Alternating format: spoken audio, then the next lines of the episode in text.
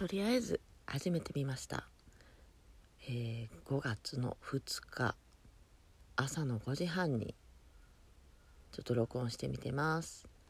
本当はですねきりよく昨日5月1日からやろうって思ってなんか録音したんですけどねこれ途中まで喋ってたのにあ保存してないんですかね。ちょっとまだよく使い方分かってなくて。消えてもうたんですね。というわけで今日改めて始めてみました。とりあえず大仏建立の効果音をねいろいろ入れれるんですよね。ちょっと紹介しましょうか。じゃじゃんブーですね。次拍手ああなるほど。こういう感じね。これはよくわからん。何これ。FM 風ってやつ今の意味がちょっとわからん。FM 風？FM でこんなんそんなに流れないですよ。何これ。今の何かわかります？なんかよくテレビとかで聞いた覚えあるな。ぼ王国やって。王国ってあんな感じなこれいいっすよこれ。あーいいねこれ。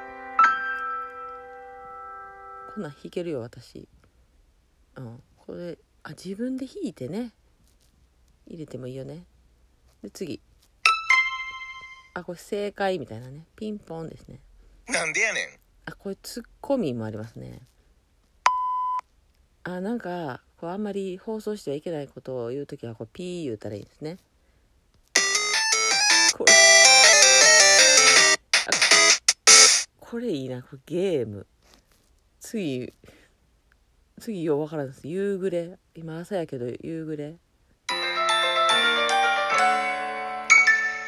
これ夕暮れなんや。あれがないよね。なんか夕暮れあるのになんで朝ってないんやろね。モーニングみたいなね。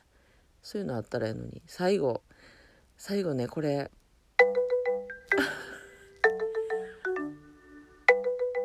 あなんかさスマホのなんかあのかかってきた時の音声っぽいっすよね。なんか軽快でいいわ。これいい。あこれいいな。これめっちゃ好きです。木こり。なんで木こりなんかよう分からへんねんけど。ほんでね最後に一個ねめっちゃ謎なやつがねあってね「波よ聞いてくれ」オープニング BGM いきますよ。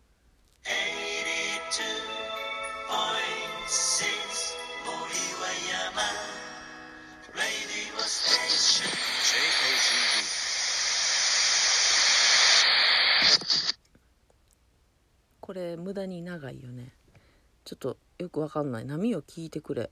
うん分からへんな。ちょっと一回調べるわこれ。ねえ。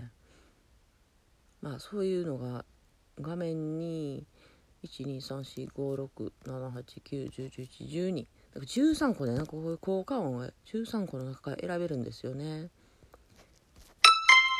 ほら面白いやん。でこのラジオってねなんかお題ガチャとかあってねなんかお題がこう送送られてくるっていうんですか？あお題来た。押したらねお題が来るんですよ。自分の変えたいところを一つ教えて。変えたくないわ。一つえ？自分の変えたいところ。変えた基本的には変えたくないです。もうこのまま行きたい。でもまあ今、まあ、困ってることというかね。まあ、片付けられへんっていうね。それがね年々ひどくなっててね。もう何て言うんですかね。片付ける暇あったら何て言うんですかね。好きなことをしたい。好きなことをやりたい。んなら片付けとかがめっちゃ後回しになってて全然できないんですよ。だから好きなことっていうのはまあやっぱり最終的にはま大仏を建てようみたいなねそれがあるんですけど、まあ、それ以外は普段は絵描いたり、まあ、ピアノですよね。うん。それやっとったらねえ片付けがほんまできないんですよ。でまあ部屋の片付けもあれなんですけどその頭の中の整理とかもねすごい苦手でこうやらなあかんことっていうのが嫌なんですよね。私「べき」が大嫌いでこうあるべきみたいなねそういうのが、うん、ないというかやりたくないみたいなね。常識知らん普通とか興味ないみたいなね。まあ自分には自分のやり方があるっていうのを押し通してたらよっしゃ大仏建てようみたいなねそういう流れに来ちゃったみたいな感じですね。でまあ適当に喋っとったらもう5分か。5分44秒とかなりましたね。一応これ12分まで喋れるみたいですけどまあ10分ぐらいには終わりたいなと思ってるんですけどまあ大仏建立ですよね。はい。タイトルも大仏建立やもんね。でなんか名前も一応大仏建立にしたかな。まあいろいろ変えれるんですけどとりあえずそうとりあえずなんですよ。とりあえずっていう言葉が好きでまあ、とりあえず大仏を建てたら、うん、私の目標は達成できたみたいな感じになるかなと思ってて。で別に大仏ってねみんなあんま知らんけど大体奈良の大仏が鎌倉大仏ぐらいしかね有名なやつってないからそんなに知られてないんですけどまあ私によく会う人やったらね日本に大仏が何体あるかご存知やと思うんですけどちょっと一回考えてみてください。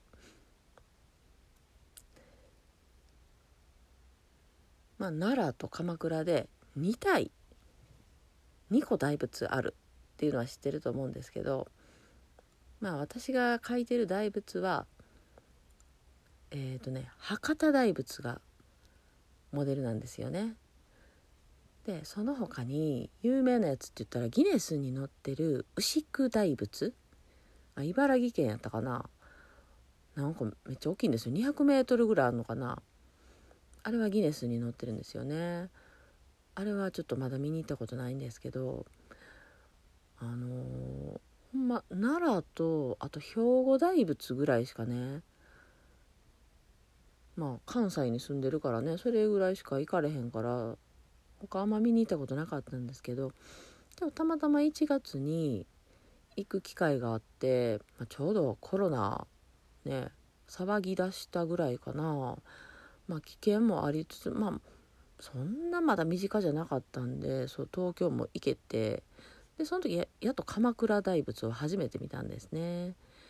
昔神奈川県とかねちょびっとだけおったことあったけどその時全然大仏興味なかったから見に行こうとも思わなかったけど、まあ、やっぱ見に行ったらねうん感動しますね。あこれがあの鎌倉大仏かみたいなね。で近くに長谷寺っていうのもあったんで観音さんも見てきてであとは大船観音っていうんですかねあれ。あれも神奈川県か。横浜の辺になるんですかね。あれもちょっと遠くから見たりとか。でたった1泊2日やったけどね、まあ、会いたい人めっちゃ会えてあの西野さんのオンラインサロン西野昭弘エンタメ研究所絡みの人は皆さんご存知やと思うんですけど株式会社西野の社長のヤン君にねやっと会えたんですね。ヤン君はですねあのレターポットのサービスでね私がねアイコン書きますっていうのをね登録したんですけどそしたら会ったことないのにすぐにアイコンを書いてほしいですっていう依頼が来てで書いたんですよ。でそれがちょうど1年ぐらい前になるんですかね。でこの前1月に初めて会ったんですね。いやあれは嬉しかったな。でついでにまあ私倫理法人会っていうの入ってるんですけどあの鴨頭さんもねちょうどその行ってる時の朝に鴨頭さんのモーニングセミナーっていうのがあったんでそれも行ったんですよ。でだから会いたい人ねめっちゃ会えたんですよその1泊2日でね。いやー行ってよかったなと思ってね。もう今やったらね東京なんか絶対行けないですよね。でしばらくコロナでね旅行とかもねできないですからね会いたい人に会えないっていうのが今当たり前になってますよね。でまあ喋っとったらもう10分なったんで今日はまあね1回目なんでちょっとこの辺で終わろうかなと思いますうんなんでやねん。うん、ちょっと適切じゃないですね。こっちですよ。ね。まあ、うん、自分の変えたいところは、まあ結局、ごちゃごちゃしてて、ようわからんかって、うん。まあ、そんな感じなんですよ。そういう頭の中の整理ができないとこちょっと変えたいなって思ってて、であとお部屋もね、片付けられたらいいなと思ってて、でもそれよりも先にまあ大仏を建てるっていうのを優先させてしまう。っていうことであもう11分過ぎてもうた。まあそんな感じで。あのうん。あこんなんもあるわ。ハッシュタグチャレンジとかもまあちょっとまたこういうのゆっくり作っていこうかな。というわけで1回目終わります。またお会いしましょう。では。